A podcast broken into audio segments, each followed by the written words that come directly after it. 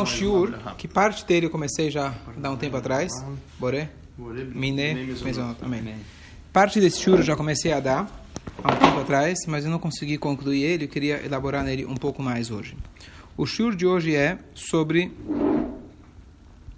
honestidade nos negócios, ok? Certo? Tá comigo? Hum. Então contam. Fala, pode falar. Bem lembrado. Eu já dei a vários shurim sobre ética nos negócios, mas é, os outros shurim que eu dei foi uma série de leis, práticas. Hoje seria uma coisa mais de, é, como se diz, ashkafá, visão, ética. As leis, não as leis da ética, mas a ética e a moral, o conceito. Então, Davi está com a gente? Sim, sim. Contam que havia uma vez um homem milionário, morava numa mansão, Los Angeles, fez casarões, piscina, jacuzzi, sauna. E um belo dia bateu alguém na porta dele pedindo tzedakah. Ele não era um cara que estava acostumado, não gostava de dar tzedakah. Apesar de fazer muita mitzvah, de rezar bastante, ele não gostava dar tzedakah. E ele já estava, ele abriu a porta, ele viu quem era, ele logo tentou fechar a porta. Mas o homem colocou o pé na porta e falou: Por favor, eu estou literalmente morrendo de fome. Me dá qualquer coisa, me dá uma comida. Falou: Nessa casa eu não dou nada. Falou: Por favor, você tem talvez alguma coisa que sobrou do Shabat, que sobrou da tua janta. Se quiser, me dá do lixo, mas eu preciso. Ah, do lixo não é má ideia. Foi lá, tirou do lixo um resto de herring que sobrou do, sobrou do Shabat e deu para ele. Só que aquele herring já tinha já tinha estragado com o sol que está hoje, né? E aí ele ficou sabendo que aquele pedinte, que aquele pobre estava doente. Ele virou e falou: Bom, se tem alguém doente, boa tarde. Se quem tem alguém doente, tem uma mitzvah muito importante de visitar os doentes. Se preparou, colocou a roupa, foi visitar o homem. Ótimo. Passou dois dias, o cara ficou tão doente daquele peixe estragado que ele comeu, pegou uma infecção e lá além não morreu. Ele falou: Bom, tem uma mitzvah de que quando alguém falece lá além, não, longe de nós, tem que acompanhar no cemitério. Então ele vai lá, acompanhou. Boa tarde. Tá gravando? Tá sempre gravando. Tuas palavras, a Hashem tá sempre olhando. Com o iPhone ou sem o iPhone, Quem tudo... queira, quer não, nichtavim. Não tem jeito. Mas Tem tá- jeito. Aqui é só um, aqui é só um treino para ver se você tá ligado. Quando você sai daqui, você precisa pensar igual. Tá tudo sendo gravado. Tá certo. É um videotape. O tempo todo. Até o pensamento, esse é o problema. Até o pensamento. Pensamento não vale. Vale, mas tudo vale. Em resumo, perigoso. em resumo, ele depois, ele falou, bom, ele faleceu, acompanhei o enterro, agora tem que fazer a mitzvah de Nihum Avelim, consolar os enlutados. Ele foi lá e consolar os enlutados. Naquele dia, boa tarde, naquele dia ele chegou em casa, sorriso de orelha a orelha. A esposa viu aquele homem, falou, o que que você está tão feliz? Pega uma aqui para lá, Mari. Ah, cadê o Shiba, a mitzvah de fazer Shiba? Ah, calma. Aí ele está muito feliz, a esposa estranha. O que, que você está tão feliz hoje? Ele vira para a esposa e fala: Olha quantas mitzvot eu consegui fazer por um preço de um pedaço de herring estragado. Eu visitei o doente, dei tzedakah, amém. Enterrei o morto e ainda consolei os, os indutados. Essa é a história. Certo? O nome desse homem é uma parábola, mas o nome para esse tipo de gente, denominado pelos nossos sábios, é Naval Birshut Atorá. Uma pessoa despicable, se fala, uma pessoa despreza, desprezível com a permissão da Torá. Ele usa a Torá, manipula a Torá, Deus nos livre, e ele continua sendo uma pessoa desprezível. Então perdeu o comecinho da história, que alguém ele não dava tzedakah para ninguém, ele acabou dando um pedaço de peixe estragado. E aí ele ficou feliz que o homem ficou doente, ele fez a mitzvah. O homem morreu, ele fez a mitzvah. Ele fez todas as mitzvot, mas ele que matou o cara. Então esse era o hã? Era ruim. Ele era ruim. Então esse era o, esse é o conceito de que às vezes a ideia desse shur a gente está falando aqui um pouco sobre ética. Então às vezes a gente se envolve com uma roupagem de Torá fantástica, maravilhosa, enquanto a essência você perdeu. Então, o que a gente vai conversar hoje, algumas ideias que a gente vai estudar ou nem tem, né? Todo dia tem, não perdeu. Então, Brimo, Brimo. E a ideia. E a ideia. Então, isso se chama Naval Bilshut Torah. Então, muitas vezes acontece na nossa vida, e a ideia desse shur a gente conseguir olhar para dentro, não olhar para o outro, mas acontece que às vezes a gente usa, entre aspas, manipula, entre aspas, caso Shalom, a Torá, para o nosso bem-estar, e você usa isso como desculpa, como até uma fantasia, para para as maldades que você faz. Então, tem uma outra anedota, também muito interessante, essa é mais real, mais perto da realidade, que havia um Rosh Koilev, um reitor de um colégio, uma yeshiva, que ele, para ele tomar café com leite todos os dias, durante o shiur, após o ele era importante. E você sabe como funciona uma yeshiva, não é tudo tão organizado como aqui, Baruch Hashem, né? No dia que tem leite, não tem café. No dia que tem café, não tem colher. No dia que tem colher, não tem açúcar. No dia que tem açúcar, a água está fria. Então é uma composição complexa. Ele decidiu como para ele era importante, o leite ele ia trazer de casa. Então ele colocou a garrafa de leite, mas ele queria que ninguém tomasse, deixou lá na geladeira do quartinho e colocou lá uma etiqueta, lá Shem Haaretz Mulo'o, tudo pertence a Deus e o nome dele. Assim que a gente faz, ele tem um livro sagrado, você coloca o teu nome. Você coloca tudo pertence a Deus e o seu nome. Bom, ele chega lá, depois do shiur, a garrafa está vazia. Bom, não deu certo. Dia seguinte, ele escreve: Lo tignovo, proibido roubar. Ele chega depois da aula, a garrafa está vazia. Terceiro dia, ele viu que não tinha jeito, ele escreveu assim: Halav stam. Halav não kasher. A garrafa estava intacta. Qual que é a diferença? A mesma Torá que fala para você comer kasher, a Torá fala para você que você tem que respeitar o direito alheio, o poder alheio, o que é dos outros. Mas a gente tem uma tendência de que a gente fala, não, kasher é muito difícil. Ser kasher é muito fácil, entre aspas. É difícil você chegar, começar a praticar, mas uma vez que entrou na rotina, está na rotina, acabou. Você passa na frente daquele restaurante, você não come e acabou, você nem pensa.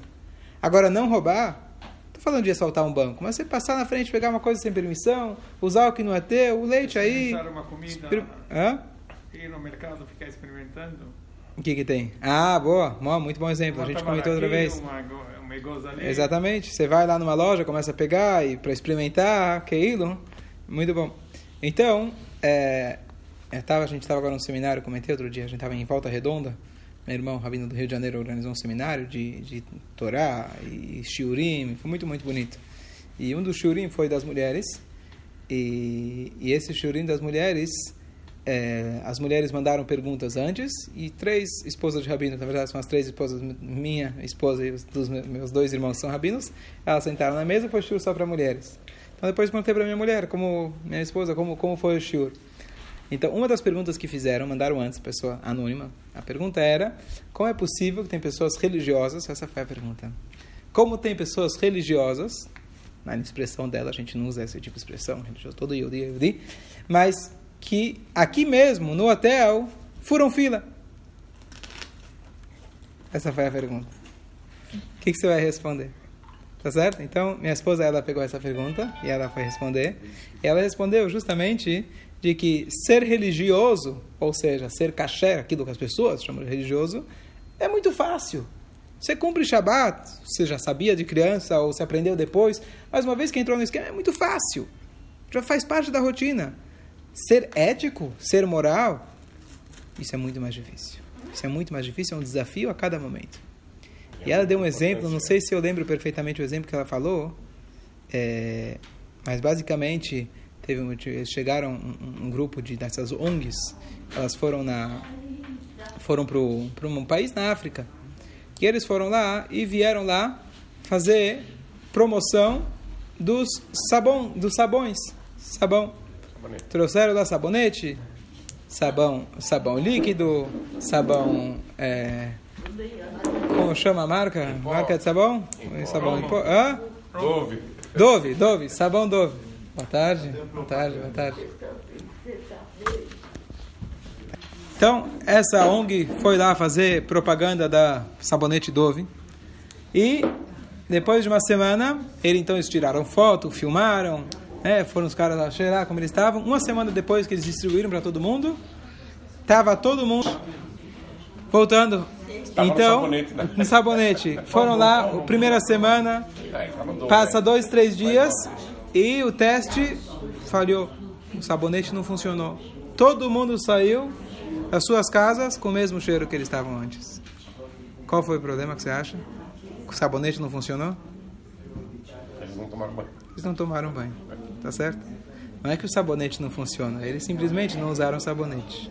Às vezes você olha para uma pessoa e fala: Bom, esse homem parece muito ortodoxo, tá certo? Ele com certeza é uma pessoa honesta. Com certeza deve ser, esperamos que sim. Mas nem sempre todo mundo usa o sabonete. Não é a Torá que está errada. Não é a Torá que não serve, Hazel Shalom. Tem pessoas que usam metade do sabonete. Ou só passam um shampoo na cabeça e não passam um sabonete. Não é que a Torá está errada, Hazel Shalom. Então, o que acontece é que quando a gente fala de furar fila, por exemplo, Ó, muito bom. Então, eu já ia falar sobre isso, uma coisa bonita que o Maimonides ele escreve. O Maimonides ele escreve de que o que significa Kiddush Hashem? O que é honrar o nome de Hashem? Olha o que, ele fala.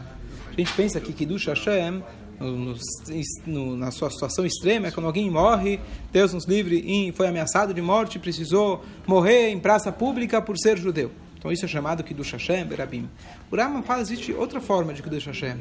Se você é uma pessoa que estuda a Torá, cumpre as mitzvot, e você é honesta e digna, e fala com as pessoas com, com generosidade, com educação, etc., esse é o maior Kiddush Hashem. Ele não disse que esse é maior do que outro, mas esse é, o, esse é um Kiddush Hashem. Alguém vai olhar para você e falar, poxa, esse é uma pessoa exemplar. E é isso que é o Kiddush Hashem. Você está dando exemplo para as outras pessoas.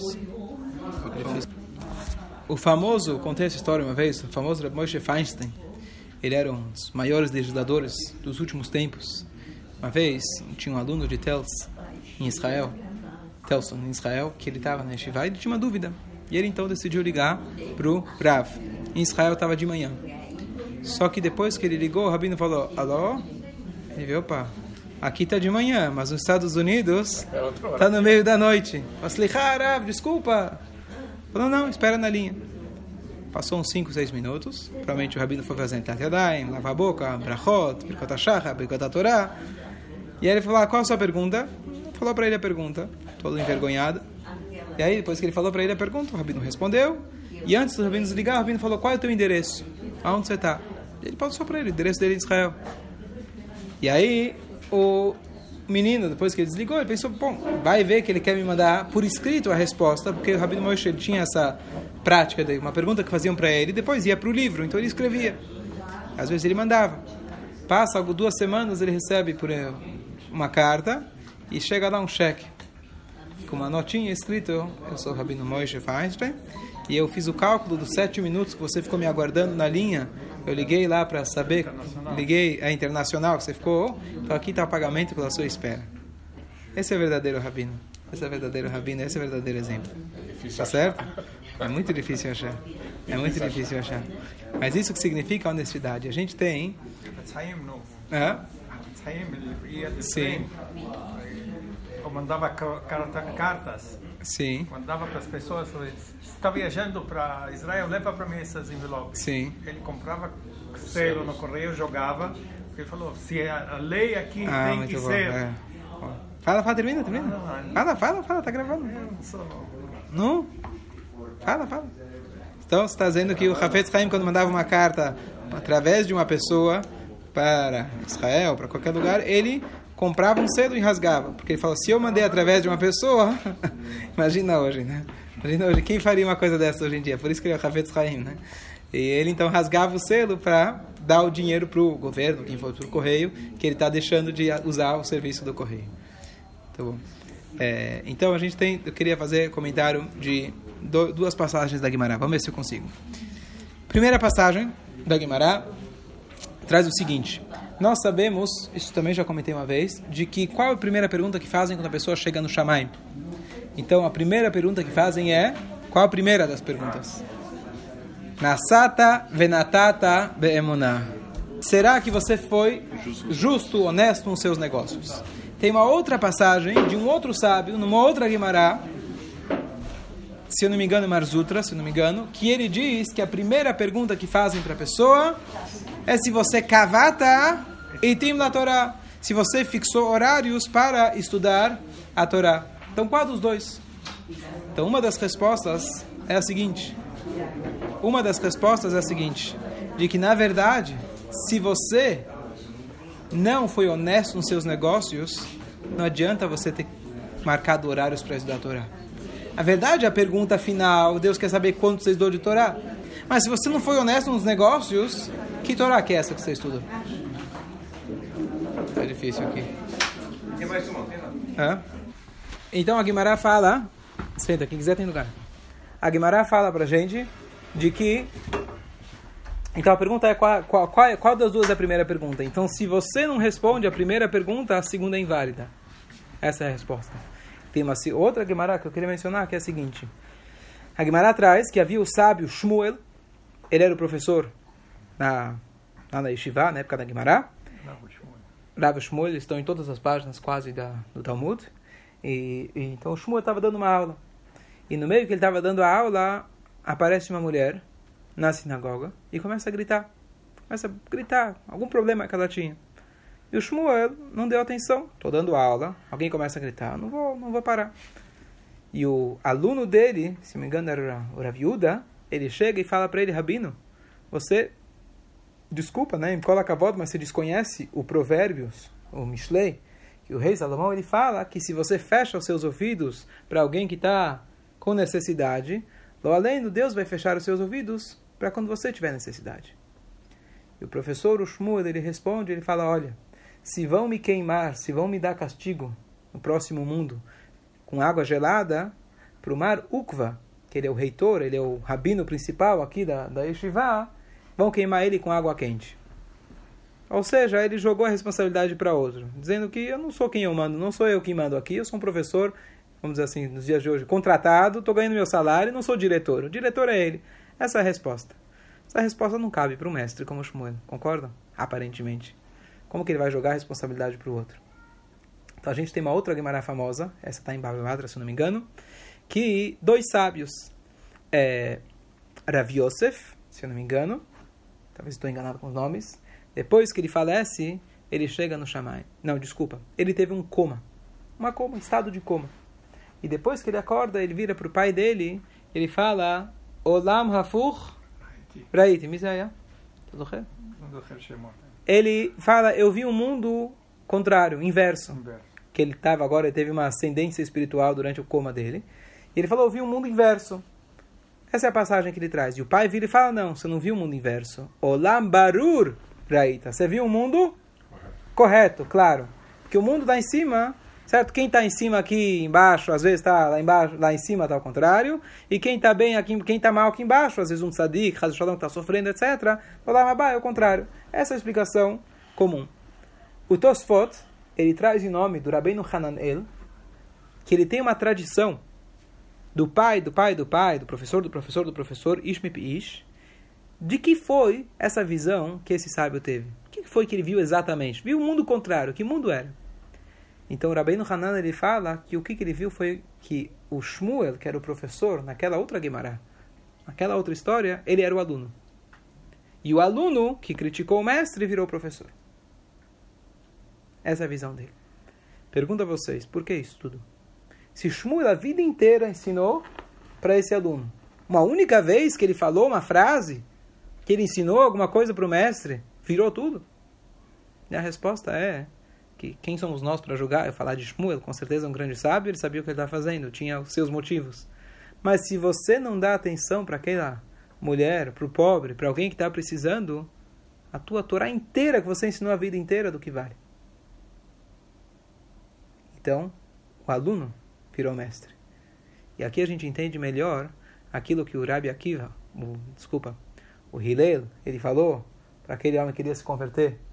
Lembra a passagem? Chegou para o Shammai e falou, quero me converter enquanto estou num pé só. Shammai deu um chute nele. ele. É, mandou ele embora. Um chute na- na- Dachafo be'amata binyan. E o Hillel falou para ele, não sei se ele fez assim, mas eu diria que ele fez assim, ó, fica aí no pé só, fica aí, fica, tá equilibrando, tá aí? Tá. Madesani alach lotavid lechavrach. Aquilo que você Não quer que faça para o teu amigo?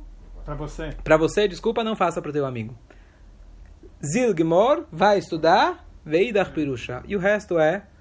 é não, desculpa, Veidach. Zeu Kolatrakulá Veidach Pirusha. Essa Torá inteira, o resto é explicação. Zilgmor vai estudar. E aí ele se converteu. Certo? Famosa história, talvez as mais conhecidas. Então, o que, que ele está dizendo para ele? Ele está dizendo para ele o seguinte: que, que, história é essa? Então tem a explicação do Tânia, que eu já dei inúmeras vezes, capítulo Lamed Beit, explica que, como que isso engloba toda a Torá. Mas a explicação no, no contexto que a gente está dizendo é que se você faz o Shabat e o teu Shabat não é uma expressão de amor ao próximo, se você coloca tefilim e faz reza, come kasher, e o teu kasher não é uma expressão, uma continuidade desse amor ao próximo, o teu Shabat não é Shabat. O teu kasher não é o kasher. Hazu Shalom, sem querer desmerecer. Kasher é kasher, Shabbat é Shabbat. Mas você não captou. Você é igual aquele que deu o gefilte fish estragado para o homem e você matou ele, fez bikur holim, um monte de mitzvot nas custas dele. Então, a nossa mitzvah, a nossa Torá tem que ser sempre uma continuação da mitzvah primordial, que é Madesani Allah Dotavid Havrach. Tem uma coisa curiosa de que o Hillel estudou a Torá, concordam? Como chama essa mitzvah na Torá? Como chama? Qual é o nome dessa mitzvah? De não faça para outro que você não quer que faça para você. Amar o próximo como a ti mesmo. Amar Rabi Akiva, Zeklal Gadol Batorá. Está escrito na Torá. Por que, que ele inventou numa nova frase? Inverteu. Inverteu. A Torá fala, ame o próximo como a ti mesmo. E ele fala, não, o que você não quer que faça para você, não faça para o outro. Então tem uma explicação bonita que diz que ele estava falando com um convertido. O convertido não estava no nível ainda de amor, de você amar o próximo como... Desculpa, quem eu falei? Não. É, Hillel. Hillel estava falando com um convertido. Então, o convertido, Goina, no momento, ainda era gentil, ele não tinha compreensão da Torá completa. Ele não, ele não podia exigir, falar para ele, olha, você precisa amar o próximo como a ti mesmo. Talvez ele ia desistir, ele não ia conseguir compreender, ele não ia conseguir transmitir para ele a Torá num pé só. Então ele falou para ele o primeiro passo dessa mitzvah. O primeiro passo da mitzvah, você já não fazer para o outro que você não quer que faça para você, isso já é toda a Torá. Então, esse aqui é um... essa frase, amar o próximo? Amar o próximo está na Torá. Não, calma. Ve'aftar kamocha está na Torá. Rabi Akiva, ele enfatizou e falou que essa é a grande regra da Torá. Mas está na Torá, Ve'aftar kamocha. Então, Rabi Hillel, ele só inverteu... usou muito essa frase. Se, Atribui a outra pessoa. Atribui a outra pessoa, tudo bem, tudo vem da Torá. Isso é da, está na Torá, claro, não tem. Ok? Então, a ideia, só para concluir, existe uma lei, existe uma lei que em Kiddush, El Bemkom Seudá, só para concluir, você não pode fazer Kiddush somente quando você tem uma seudá, quando você tem uma refeição. O que significa isso? Sexta-noite, você vem na sinagoga, ouviu o kiddush, ouviu alguém fazendo kiddush, e não comeu um pedaço de bolo, o teu kiddush não valeu. Essa é a regra. Masechet Psachim explica por quê, mas a ideia é que você precisa, para o teu kiddush valer, precisa estar junto com a refeição. Então, ou você faz a motzi direto, na halá, ou você come um pedaço de pão, bolacha, 27 gramas, e aí você cumpriu o teu kiddush. Caso contrário, você precisa voltar e fazer kiddush de novo em casa. Qual que é o sentido espiritual dessa mitzvah? Kiddush é o quê? Mas é Kiddush? Santificar, Kadosh. O que, que é Seudá? Comer. Afazeres do dia a dia. Em Kiddush, não existe Kedushá somente na Seudá. Só dá para você saber se a pessoa é realmente Kadosh, e estamos falando de novo, não para olhar no outro, mas olhar em você mesmo, só dá para saber se a pessoa é Kadosh se você se comporta dessa forma também na sua Seudá. Na forma que você come, na forma que você trabalha, na forma que você trata as pessoas, tá certo? Mas, Shulchan, a tua mesa é o Mizbeach, Mizbeach Kapará, é o nosso chamado nosso altar. Então a ideia é de que as mitzvot, elas são, todas elas funcionam em união. E o espírito de toda a Torá, a, a música que toca embaixo de todas as mitzvot, é o amor ao próximo. Se você faz as outras mitzvot e não sente isso dentro de você quando você faz qualquer uma das mitzvot, então você ainda está faltando aquele espírito da Torá. Então a ideia não é para a gente fazer menos das outras mitzvot que Ben Adam Makom, entre o homem Hashem, mas e sim a gente saber que junto com Ben Adam Makom tem que ter Ben Adam Haveró. Shkoyach.